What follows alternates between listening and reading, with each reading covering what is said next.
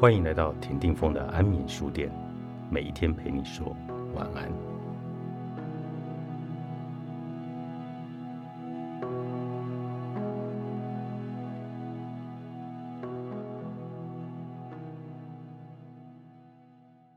风风光光的数字背后，也许有很多辛苦的付出值得借鉴，也许有很多惨痛的教训值得警惕。经济指标上上下下，股市指数起起落落，人心义理也在其中浮浮沉沉。从学校毕业之后的许多年来，我的确曾经很拼命的赚过钱，为的只是突破困境，维持现在这么一个小康的局面。几位熟识的理财专家，同情我工作辛苦，又要照料家人，都曾给我忠告：你呀。要多花点时间研究一下投资的事吗？这年头，不要妄想只用你一颗脑袋和两只手就要赚到大钱，要懂得用钱赚钱。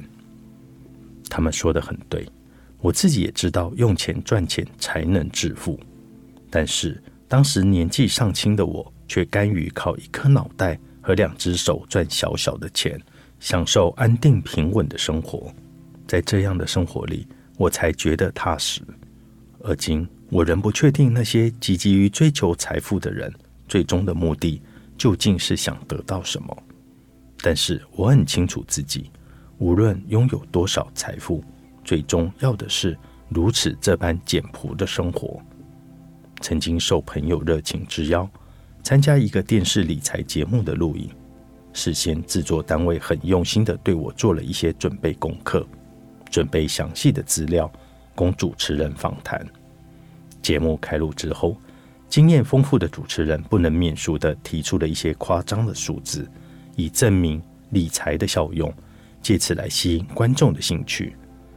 我很佩服他的机智反应以及专业能力，但却也因为自己的实情没有他所描述的那么的精彩动人而感到不安。更忧心的是。媒体的巨大力量牵引了社会的价值观。毕竟，风风光光的数字背后，也许有很多辛苦的付出值得借鉴，也许有很多惨痛的教训值得警惕。曾几何时，我们已经习惯于专注你一个月赚多少钱，贵公司的年度营业额达到多少。当知名的企业一夕之间破产，标榜人性管理的公司突然裁员。都会引起社会大众一阵莫名的恐慌。其实是因为我们长期都忽略了观察他实际的经营策略以及整体团队的执行能力。顾客满意才是经营的使命，获取利润并非要务。这是我接受企业管理教育学到的名言之一。年轻时误以为他只是唱高调的一句话，经过这些年的生活历练。我才尽是浅显的体会它的真谛，以顾客满意为前提，获利就会是极为合理而且自然的事。把这句话应用在生活上，道理也是相通的。对自己满意并且愿意服务别人，生活自然会感到幸福。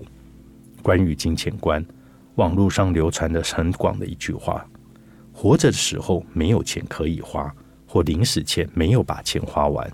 这是人生最令人遗憾的两件事，可以反映出现代人对于金钱价值的看法。我同意，钱不是万能，没有钱万万不能。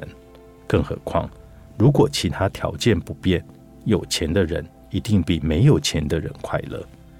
但只要用心付出、努力工作，要应付生活所需的基本开销，并非遥不可及。更何况。如果只是把赚钱当做人生的第一要务，距离快乐就会越来越遥远了。反之，做自己真正有兴趣的事，展现自己与众不同的才华与热情，财富很自然的便会跟着你的脚步而来。